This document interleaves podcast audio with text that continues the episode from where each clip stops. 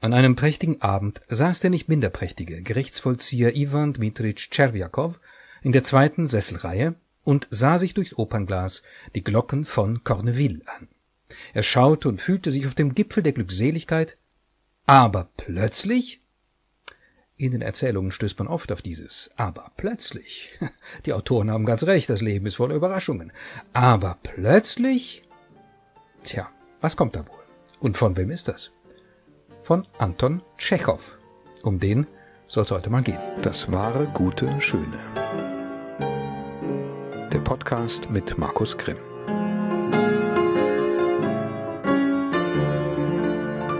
Ja, liebe Freundinnen und Freunde des wahren, guten, schön. Anton Pavlovich Tschechow ist einer der größten russischen Dramatiker, modernen Dramatiker, sagen wir moderneren Dramatiker, bekannt für seine vier großen Dramen, hat auch einige Einakter geschrieben, vier großen Dramen. Die Möwe, drei Schwestern, Onkel Vanya und der Kirschgarten. Neben diesen Dramen und einigen Einaktern hat er sehr, sehr viele, und dafür war er zu Lebzeiten wesentlich früher berühmt, Erzählungen geschrieben ähm, einen Roman, kann man so sagen, ähm, wobei auch äh, die Gattung Erzählung tatsächlich näher am Roman ist, als äh, das deutsche Wort Erzählung das vermuten lässt. Im Grunde handelt es sich um die russische Literaturgattung Raskaz, was man mit Erzählung oder Novelle oder sowas übersetzt, also äh, was wirklich eine ganz eigene äh, Gattung ist, die äh, im Russischen eben entwickelt wurde und die variieren kann zwischen paar Seiten und eben aber auch 150 Seiten im Umfang. So. Ähm, und da ist äh, Tschechow nach einhelliger Meinung von äh, ganz unterschiedlichen Leuten, so unterschiedlichen Leuten wie Catherine Mansfield und Woody Allen, äh, ein absoluter Meister. Und auch ich selber, wie ich nun, wenn ich mich in diese Reihe da jetzt eingliedern darf, äh, ja, äh, in aller Bescheidenheit, äh, bin ein absoluter Fan von Anton Tschechow. Ähm, Anton Tschechow ist wirklich ein Meister des, ja, wie soll man das jetzt sagen, nicht wahr? Ohne dass es dann irgendwie gleich wieder so eine, so eine läppische Kategorie wird, des psychologischen oder so Erzählens, ich weiß gar nicht, wie man das nennen soll, aber des naturalistischen Erzählens, wobei es nicht naturalistisch ist, ähm, es hat sehr viele Facetten. Ähm, ich möchte äh, nun in der heutigen Podcast-Folge tatsächlich auch eine kleine Erzählung, Raskas Erzählung von äh, Tschechow vortragen. Es ist sehr schwer, eine auszuwählen, weil es wirklich Hunderte gibt, die, also ich habe die tatsächlich auch alle gelesen im Laufe der Jahre. Ich bilde mir ein, ziemlich alle gelesen zu haben. Ich habe mir dann wirklich eine äh, Tschechow-Sammlung äh, zugelegt. Ähm, erstens eben, weil es so viele gibt und weil die aller, allermeisten wirklich ganz große Klasse sind. Natürlich, jeder Autor hat irgendwie auch mal ein paar Schwächere dabei, ist ja klar. Ja, aber es ist wirklich ganz, ganz viel, es ist einfach große Klasse. Ähm, und die ich ausgewählt habe, ist nur eine kürzere, weil ähm, der Umfang dieses Podcasts ja begrenzt ist und ist außerdem eher eine frühere und eine humoristische. Das alles ist für Tschechow nicht unbedingt untypisch, ist es aber auch nicht für ihn typisch. Also es gibt sehr viele Sachen, die keine Spur humoristisch sind. Ähm, und ähm, bitter sind, tragisch sind, ähm, sozialkritisch sind. Auch bei dem, was wir jetzt hören werden, es handelt sich um den Tod des Beamten, dessen Anfang wir vorhin gehört haben, ähm, ist Sozialkritik immer mit dabei. Also irgend so ein kritisches Moment ist, wo die gesellschaftlichen Zustände kritisch oder eben auch humoristisch oder spitz oder ähm, ja, wie soll man sagen, auf die auf die Schippe genommen werden oder auf die spitze Feder genommen werden, äh, das ist im Grunde immer so. Ganz oft so bei Anton Tschechow. Anton Tschechow ähm, ist geboren 1860 und ist gestorben 1904. Ist also gerade mal 44 Jahre alt geworden. Ähm, und ist gestorben an Tuberkulose, Lungentuberkulose. Und zwar in Deutschland, interessanterweise, weil er 1904 im Juli war es in Badenweiler ähm, sich aufhielt, um dort ja äh, sich kurieren zu lassen, um ähm, dort eine Kur zu machen und sich bei Spezialisten behandeln zu lassen, eine Behandlung, die tatsächlich dann nicht mehr angeschlagen hat. Anton Tschechow hat, war lange erkrankt, ähm, mindestens zehn Jahre an Tuberkulose erkrankt, wahrscheinlich lange vorher, 96 wohl, wenn ich mich richtig erinnere, also acht Jahre zuvor, hat er sich das erste Mal untersuchen lassen, wusste aber schon längst, dass er Grundlungentuberkulose hat, aufgrund von äh, blutigen Husten, den er sehr oft hatte. Ähm, Anton Tschechows letzte Worte, um vielleicht tatsächlich mal vom Ende her anzufangen, äh, oder vorletzten Worte nach Ausweis seiner Frau, die Memoiren geschrieben hat, äh, waren zu dem Arzt, der ihn da behandelt hat, ich sterbe. Auf Deutsch eben. Tschechow konnte Deutsch, er konnte eigentlich kein, nicht besonders viel und gutes Deutsch, aber das konnte er. Nach Ausweis seiner Frau habe er sich da eben, als der Arzt da äh, noch bei ihm aufgetaucht ist, da nachts, ähm, sich von ihm behandeln lassen und habe sich dann im Bett eben aufgesetzt und äh, bedeutsam geäußert, ich sterbe. Und ich habe sofort ein Bild, das Bild eines Menschen, der mit seinem Tod lange gerechnet haben muss, ähm, dem Leben gegenüber immer eine, ja, wie soll man das jetzt nennen, ähm, nicht verbissene Haltung eingenommen hat, sehr lange wohl in seinem Leben mit dem Gefühl auch unterwegs war, das alles auch wieder loslassen zu müssen äh, und ein humorvoller Mensch war. Also Anton Tschechow war ein humorvoller, witziger Mensch, so im Privaten. Ähm, es gibt auch sehr viele Briefe von ihm. Ich habe mir tatsächlich auch äh, seine gesammelten Briefe in fünf Bänden oder was das ist, äh, auch mal besorgt. Es ist wunderbar zu lesen. Also es spricht daraus wirklich ein Mensch mit großem Humor und Humor bedeutet ja immer, ähm, dass man sich selber nicht so ernst nimmt. Oder dass man weiß, dass das Ernste, auch was einen selber betrifft an Ernstem, dass alles das nicht das letzte Wort hat oder wie soll man sagen, dass alles das Teil von irgendwas Größerem ist. Ähm, und allein das nimmt den Dingen irgendwie Gewicht, ohne sie harmlos zu machen. Ähm, man würde Anton Tschechow nicht richtig verstehen, wenn man denken würde, dass er die Dinge des Lebens äh, verharmlosen wollte oder nicht ernst genommen hätte. Das ist, das stimmt keineswegs.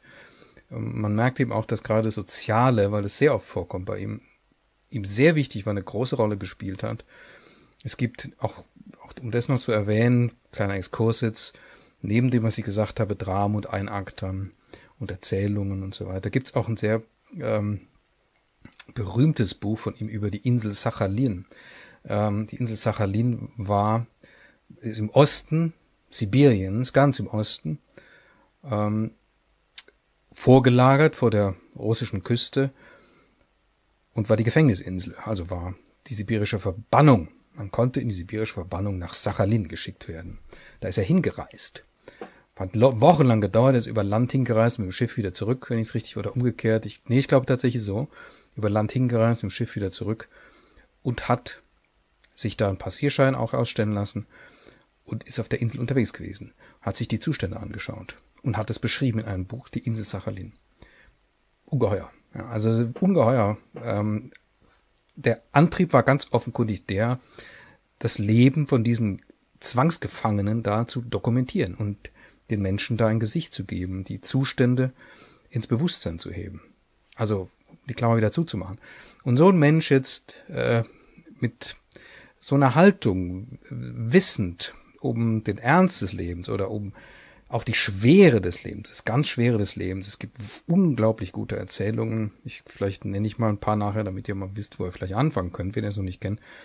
Ähm, ähm, gleichzeitig aber auch Humor bewahrend. Äh, so ein Mensch sitzt dann, weiß vermutlich, dass er sterben muss, in seinem Bett und sagt auf Deutsch, mit so einem gewissen bedeutungsvollen Stolz weil er es kann, weil ich sterbe. Das ist ungefähr so, wenn ich mir das vorstelle, nicht wahr, wenn ich so Anton Tschechow mäßig drauf wäre, dann bin ich in Russland zum Beispiel, ja, merke ich muss sterben und bin jetzt und äußere mit einem gewissen Stolz dann auf Russisch, dass ich jetzt sterben müsse. Äh, das sind ähm, Anton Tschechows vorletzte Worte gewesen. Seine letzten Worte waren, weil der Arzt ihm äh, dann Champagner verordnet hat, so die Nerven zu beruhigen. Man hat ja früher ganz gerne auch mal Alkoholiker verordnet als Medizin, äh, als Medizinen. Ähm, also, Goethe und so weiter, wissen wir ja.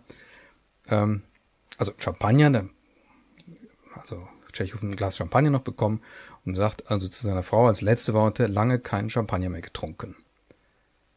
Trinkt das Glas, legt sich hin und stirbt.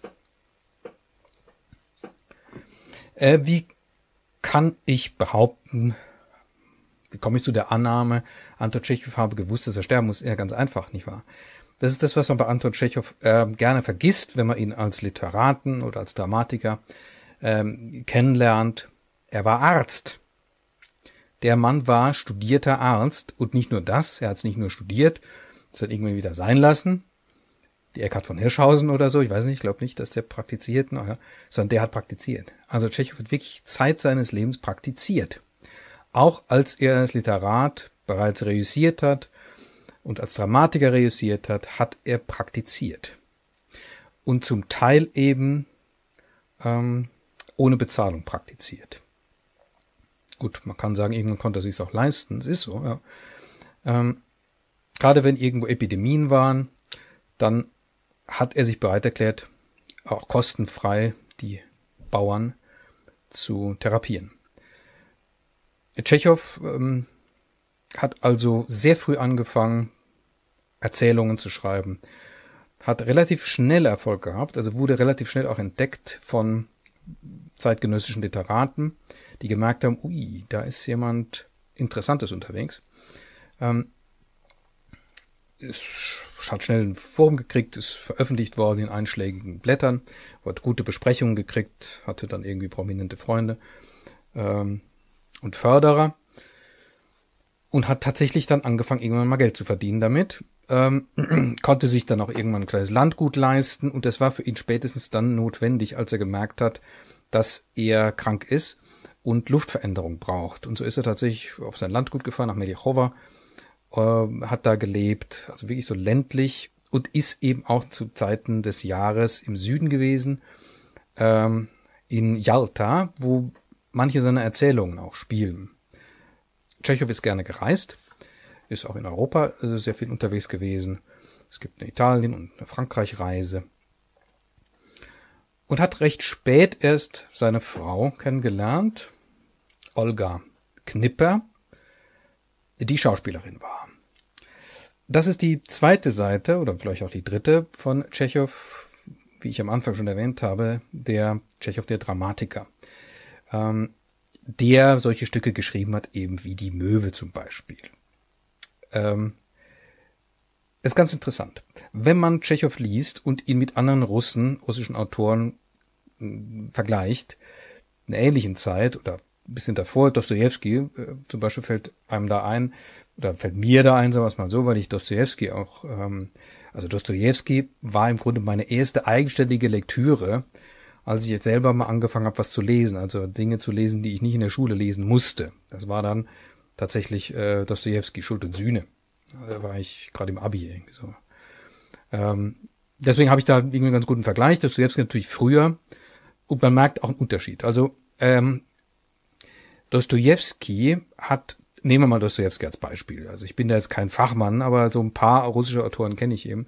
Dostoevsky zum Beispiel hat ähm, sehr starken, ähm, wie soll ich sagen, einen moralischen Impuls, nennen wir es mal so. Der ist ja nicht flach, also keineswegs flach, äh, aber er ist erkennbar. Es ist ein moralisch-religiöser Impuls, ähm, von dem Dostoevsky getrieben wird. Und das ist im Grunde in allen seinen großen Romanen erkennbar, die natürlich auch immer was Sozialkritisches haben. Ähm, es geht immer um schlimme Verhältnisse in Russland, um die großen Unterschiede zwischen Arm und Reich, zwischen Hochadel, niedrigem Adel und dem Fußvolk, also den wirklich Tagelöhner. Also das sind wirklich große Diskrepanzen in, in Russland gewesen damals heute vielleicht auch wieder, nicht wahr? Ähm, und auch darum geht's bei Dostoevsky. Ähm, Tschechow hat merkwürdigerweise, tja, wie soll man das jetzt sagen? Keinen moralischen Impuls stimmt nicht. Der war total moralisch, glaube ich, ehrlich gesagt. Und er, es war ihm total wichtig, die Dinge in die Welt zu bringen, die er in die Welt gebracht hat, die er da schriftlich in die Welt gesetzt hat. Aber Tschechow bringt das Kunststück fertig, im Grunde genommen Phänomene nur zu beschreiben und aus der Art, wie er sie beschreibt, ist im Grunde alles schon klar. Also ist im Grunde schon klar, wie soll man sagen, dass man so nicht leben kann, zum Beispiel. Ähm, es geht um das Leben bei Tschechow. Ähm, und man hat ganz oft das Gefühl, zumindest ging es mir so, es geht darum ähm, zu sagen, schaut euch das mal an, hört euch mal dieses Leben jetzt an. Es geht um eine Person, es geht immer um per Menschen. Es, gibt, es wird immer in einem Ausschnitt, gewissermaßen so einem erzählerischen Ausschnitt, wird geht es um einen Menschen, den man in verschiedenen Episoden sieht. Manchmal sind es zwei, drei Menschen. Die sieht man da, die werden beschrieben, was sie tun, was sie denken, was sie, was misslingt, was gelingt und so weiter. Sieht, schaut man denen gewissermaßen zu. So für, für eine gewisse Spanne, so ein Segment wird herausgenommen aus dem Leben. Und, ähm, und dann ist es wieder zu Ende und das Fenster geht gewissermaßen wieder zu. Also das ist, glaube ich, so ein bisschen dieses, zumindest verstehe ich es so, dieses tschechowsche Prinzip. Fenster auf, schaut mal rein, Fenster wieder zu. Und was man da sieht, dieses Stück Leben, das ist total, natürlich ist es irgendwie was moral, es überträgt sich was Moralisches, aber gar nichts oberflächlich Moralisches, sondern tatsächlich eher so ein, so ein Ding wie, ähm, eben schaut euch das an und überlegt euch, was das für ein Leben ist. Und dann klappt man das Buch zu oder nicht als Leser und geht genau mit dem Gefühl raus. Was ist das für ein Leben? Was habe ich da jetzt ge und es hat eine Auswirkung auf die eigene Betrachtung der Wirklichkeit, auf die eigene Betrachtung meines Umfeldes, auf die Betrachtung meines eigenen Lebens. Was ist mir eigentlich wichtig? Was mache ich den lieben langen Tag? Was denke ich? Was tue ich? Was will ich? Ähm, und das, darin hat Tschechow eine große, große Meisterschaft entwickelt, im Eröffnen von solchen Fenstern auf Leben von lebendigen Menschen hin. Dass die Figuren in Tschechows Stücken wie Erzählungen lebendig sind, das ist ihm das Allerwichtigste immer gewesen. Jetzt kann man sich fragen, wie ist das sind doch ausgedachte Figuren. Nein, sind eben keine ausgedachten Figuren. Sie sind lebendig, man kann es nicht anders sagen. Ähm, es gibt Briefe von Tschechow, in denen er Autorinnen oder Autoren aufstrebenden, die ihn um Rat bitten und ihm was zuschicken, was er tatsächlich hat machen lassen, er hat sich Sachen schicken lassen, die den dann Tschechow um Rat bitten oder um Hinweise, ähm, so von Autor zu Autor oder von einem, ja, wie soll ich sagen, von einem literarischen Meister zu einem literarischen Schüler, zu einer Schülerin. Und da gibt er eben Hinweise und er kommt eben immer wieder vor, die, die müssen lebendig sein, die Figuren. Die Menschen müssen lebendig sein, dürfen nicht ausgedacht sein. Wie man das herstellt, ist schwer zu sagen, aber ich glaube, man merkt den Unterschied, äh, wenn man was Ausgedachtes liest und wenn man was äh, liest, was tatsächlich lebt. Und das bedeutet natürlich, dass der Autor, in dem Fall Tschechow, die Figuren eben nicht konstruiert, sondern sie findet. Er schaut sie an. Wo findet er die? Ja, im, im Reich seiner Imagination, seiner Fantasie. In dem Zusammenhang ist vielleicht interessant oder auch wichtig, jedenfalls für mich, aber ich sage es einfach mal, dass ein Neffe von Anton Tschechow, Michail Tschechow, dass der eine Schauspielschule begründet hat, eine eigene. Ähm, es gibt jetzt noch äh, Schauspielschulen in Amerika nach Michail Tschechow Methode, aber auch in Berlin gibt's eine. Äh, und die Methode arbeitet eben genau damit mit der Imagination, also mit der Fantasie, sehr viel mit der Imagination.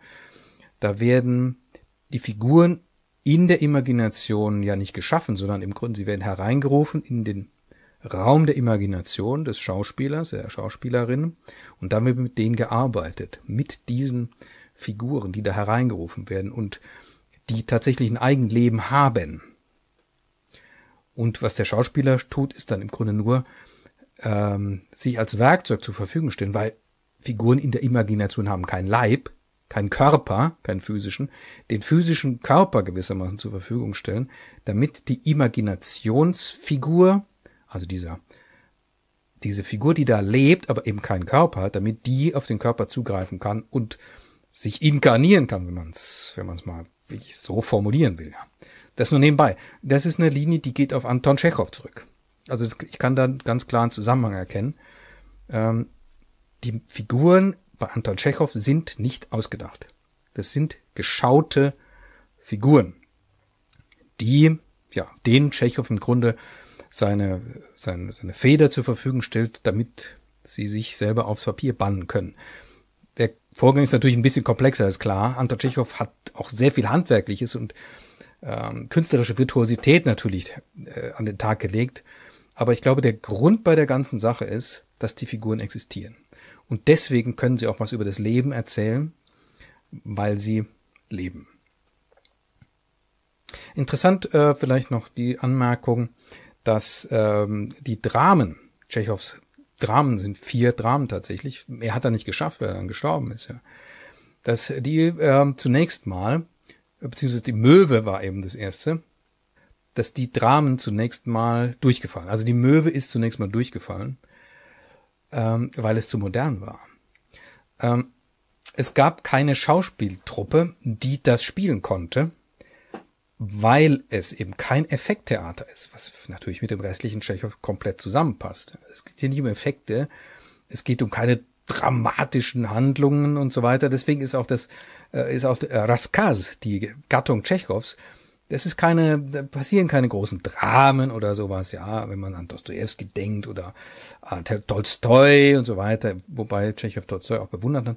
Ähm, Krieg und Frieden, diese ganzen riesigen Panoramen und Gemälde mit ähm, allerlei Verwerfungen und so. Das ist gar nicht Tschechows, das ist alles ganz klein, ganz kleine Sachen. Und ähm, also deswegen das Stichwort vom Anfang, psychologisch kann man vielleicht sagen. Ähm, und das erfordert eine bestimmte Schauspieltechnik, die es zu dem Zeitpunkt eigentlich noch gar nicht gab. Also eine Technik, die, wo es eben nicht um Gesten geht oder große Worte oder aufgerissene Augen und so weiter, ja, also es passiert im Grunde genommen ganz wenig. Und das wurde tatsächlich auch natürlich äh, Tschechow von Kritikern vorgeworfen. Deswegen ist auch die Mühe am Anfang durchgefallen, dass da nichts passiert. Dann heißt es dann so in der Kritik bei Tschechow, ist es schon, ist schon viel passiert, wenn einer äh, auf dem Sofa liegt und sich umdreht. Gewissermaßen, ja. Mehr passiert da nicht. Und irgendwie stimmt's. Es passiert tatsächlich erstaunlich wenig. Mm in der, der Kirschgarten zum Beispiel, die Handlung vom Kirsch, die Hand, also der Plot, wie man so sagt auf Neudeutsch, die, der passiert echt extrem wenig. Ja. Am Anfang soll ein Kirschgarten verkauft werden, am Schluss äh, wird er dann verkauft. Ja. Und dazwischen spielen sich zwischen den verschiedenen Personen, da spielen sich dann eben feine Dinge ab. Aber wirklich eben feine Dinge. Ja. Und das erfordert eine ganz neue Schauspieltechnik, die dann im Grunde extra entwickelt wurde für Tschechow. Äh, das Moskauer Künstlertheater ist daraus hervorgegangen. Aus dem Spielen von Tschechows Dramen ist das Moskauer Künstlertheater hervorgegangen. Stanislavski, nicht wahr? Sagt euch vielleicht was. Und ähm, Michail Tschechow, von dem ich schon geredet habe, war Mitglied des Moskauer Künstlertheaters, also Tschechows Neffe, war Schüler von Stanislavski, hat sich von ihm aber nachher ähm, getrennt oder sich selbstständig gemacht und hat die Methode weiterentwickelt. Stanislavski ist nämlich noch gar nicht so auf der Imagination. Aber das ist wieder ein anderes Thema. Das ist im Grunde auch sehr interessant. Da könnte man vielleicht auch mal was dazu machen. Also, Tschechow ein Meister des psychologischen Erzählens, des feinen Erzählens, des genauen Beobachtens und alles sehr diesseitig, sehr, sehr diesseitig. Gleichzeitig ist auch Tschechow kein Materialist, ganz eindeutig nicht. Äh, es gibt wunderbare Stellen, in denen die belebt, also die Natur belebt ist. Alles ist belebt im Grunde bei Tschechow. Die Bäume schauen, die Häuser schauen und ähm, sind traurig oder sonst wie gestimmt. Alles ist belebt. Und das ist nicht einfach nur eine literarische, literarischer Kniff, Metaphorisierung oder sowas. Nein, nein, das, man merkt das. Ähm, das. So nimmt Tschechow das wahr. Leider ist er eben so früh gestorben, der arme Mensch. Ähm, ich gebe euch mal vielleicht ein paar Stichworte. Im Grunde könnt ihr alles lesen, aber so Sachen, die mich besonders begeistert haben. Die Dame mit dem Hündchen.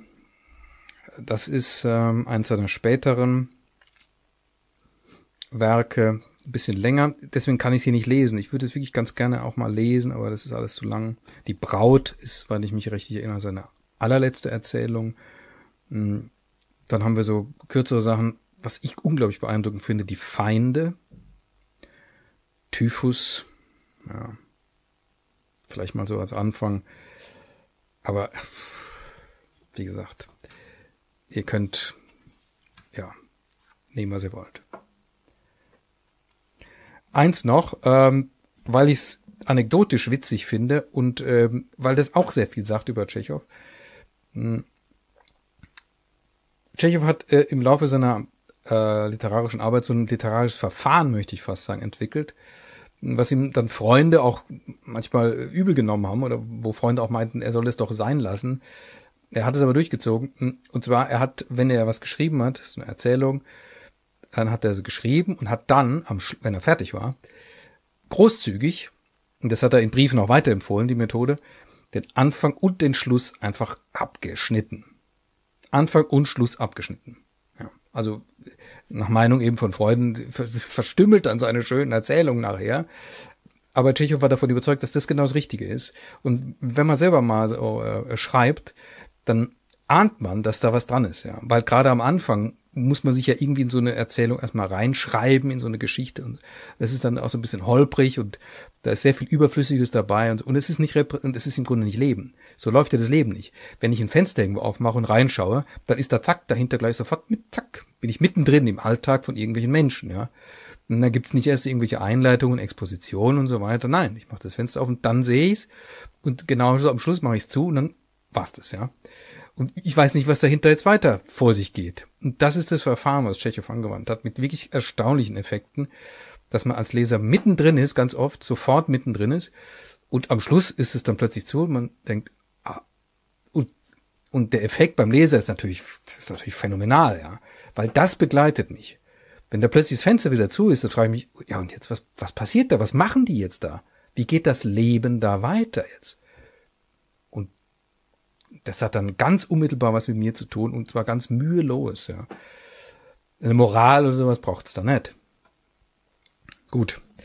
Der Tod des Beamten ist eine frühere Angelegenheit und ist humoristisch, einfach um euch auch ein bisschen Spaß zu machen.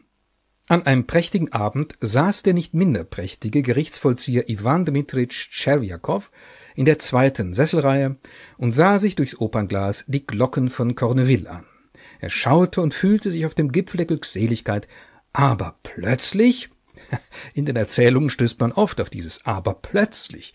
Die Autoren haben ganz recht, das Leben ist voller Überraschungen.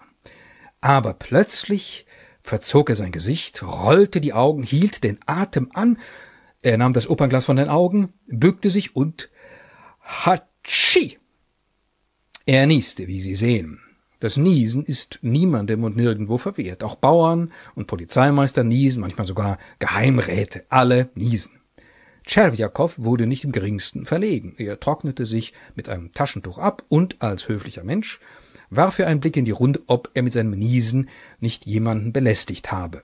Aber da musste er doch verlegen werden. Er sah, wie der alte Herr, der vor ihm in der ersten Sesselreihe saß, mit einem Handschuh sorgfältig seine Glatze und seinen Hals abwischte und dabei etwas vor sich hin brummte. In dem alten Herrn erkannte Tscherwiakow den Zivilgeneral Brizjalow aus dem Ministerium für Verkehrswesen. Ich habe ihn bespritzt, dachte Tscherwiakow. Er ist nicht mein Vorgesetzter, sondern ein Fremder, aber peinlich ist es doch. Ich muss mich entschuldigen. Tscherwiakow hustete, beugte sich vor und flüsterte dem General ins Ohr, äh, Entschuldigen Sie, Euer Exzellenz, ich habe Sie bespritzt. Äh, aus Versehen. Macht nichts, macht nichts. Um Gottes Willen, entschuldigen Sie. Ich habe doch, äh, ich, ich habe das nicht gewollt. Ach, bleiben Sie doch sitzen. Lassen Sie mich zuhören. Tscherwiakow wurde verlegen, lächelte dumm äh, und schaute wieder auf die Bühne. Er schaute, aber er empfand keine Glückseligkeit mehr. Unruhe begann ihn zu quälen.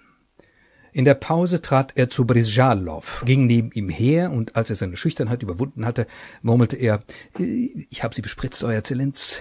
Entschuldigen Sie, ich, ich habe doch, ich, ich wollte nicht. Ach, schon gut.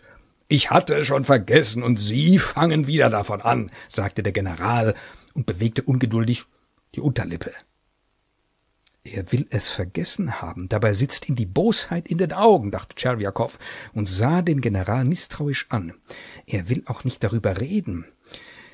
Ich müsste ihm erklären, dass ich es gar nicht wollte, dass es ein Naturgesetz ist, sonst wird er denken, ich wollte ihn anspucken. Und wenn er das jetzt nicht denkt, so wird er es später denken.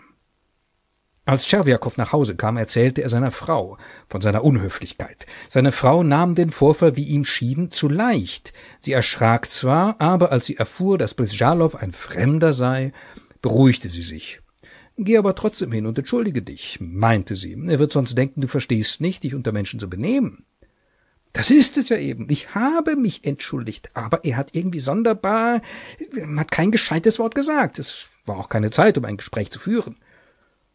Am nächsten Tag zog Tscherwiakow seine neue Extra-Uniform an, ließ sich die Haare schneiden und ging zu Brisjalow, um die Sache aufzuklären. Als er das Empfangszimmer des Generals betrat, bemerkte er dort viele Bittsteller und unter ihnen auch den General, der schon mit der Entgegennahme der Gesuche begonnen hatte. Nachdem er einige Bittsteller befragt hatte, richtete er seine Augen auch auf Tscherwiakow. Äh, gestern in der Arcadia, wenn Sie sich erinnern, Euer Exzellenz, begann der Gerichtsvollzieher seinen Bericht, habe ich äh, genießt und äh, Sie dabei ungewollt bespritzt. Entsch was für Lappalien! Weiß Gott, was wünschen Sie? wandte sich der General an den nächsten Bittsteller. Er will nicht darüber sprechen, dachte Tscherwiakow und erblasste. Er ist also böse. Nein, nein, so kann man das nicht lassen. Ich werde ihm erklären, als der General das Gespräch mit dem letzten Bittsteller beendet hatte und sich in die inneren Gemächer begeben wollte, ging Tscherwjakow hinter ihm her und murmelte, Euer Exzellenz, wenn ich es wage, Euer Exzellenz zu stören, so aus dem Gefühl der Reue, kann ich wohl sagen, äh, nicht mit Absicht, äh, belieben es selbst zu wissen. Der General zog ein weinerliches Gesicht und winkte ab. Sie machen sich über mich lustig, mein Herr, sagte er und verschwand hinter der Tür. Wieso denn lustig? dachte Tscherwjakow. Daran ist überhaupt nichts Lustiges. Er ist ein General und kann es nicht begreifen. Wenn das so ist, werde ich mich nicht mehr bei diesem Angeber entschuldigen. Zum Teufel mit ihm. Ich werde ihm einen Brief schreiben, aber ich werde nicht mehr hingehen. Bei Gott, das werde ich nicht. So dachte Tscherwiakow, als er nach Hause ging. Einen Brief an den General schrieb er nicht. Er überlegte und überlegte, aber es fiel ihm nichts Passendes ein für diesen Brief. So war er gezwungen, am nächsten Tag wieder hinzugehen und die Sache persönlich aufzuklären. Ich äh, war gestern hier und belästigte Euer Exzellenz, murmelte er, als der General seine Augen fragend auf ihn richtete, äh, nicht um mich lustig zu machen, wie Sie sich auszudrücken geruhten. Ich entschuldigte mich, weil ich Sie beim Niesen bespritzt habe, aber äh, mich über Sie lustig zu machen, daran dachte ich nicht im geringsten. Wie kann ich es denn wagen, mich, mich über Sie lustig zu machen? Wenn wir uns lustig machen würden, so würde es keinerlei Achtung vor der Person geben, Scher dich fort! schrie plötzlich der General, der ganz blau angelaufen war und zitterte. Wie bitte? fragte Tscherwiakow leise und vor Entsetzen vergehend. Scher dich fort! wiederholte der General und stampfte mit den Füßen. In Tscherwiakows Leib zerriss etwas. Er sah und hörte nichts mehr, wich zur Tür, trat auf die Straße und schleppte sich davon, Ganz mechanisch kehrte er nach Hause zurück, legte sich, ohne die Uniform auszuziehen, auf das Sofa und starb.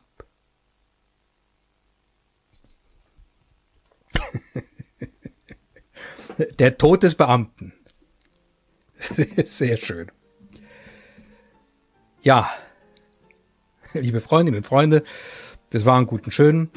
Ich kann euch Tschechow, ihr merkt's, nur wärmstens ans Herz legen. Ich halte mal für die, die das Ganze als Video jetzt hier sehen, nochmal dieses Foto ins Bild. Seht ihr das Foto hier? Ja. Wenn nicht, googelt einfach mal nach äh, einem Foto von Anton Tschechow. Dann werdet ihr wahrscheinlich auch dieses finden. Ähm, so sieht, glaube ich, ein humorvoller, verschmitzter, kluger Mensch aus ein menschenfreundlicher Mensch aus, ähm, der schon lange Jahre weiß, dass er bald sterben muss. Ja. Ja, liebe Freundinnen und Freunde, danke fürs Zuhören und bis zum nächsten Mal. Tschüss.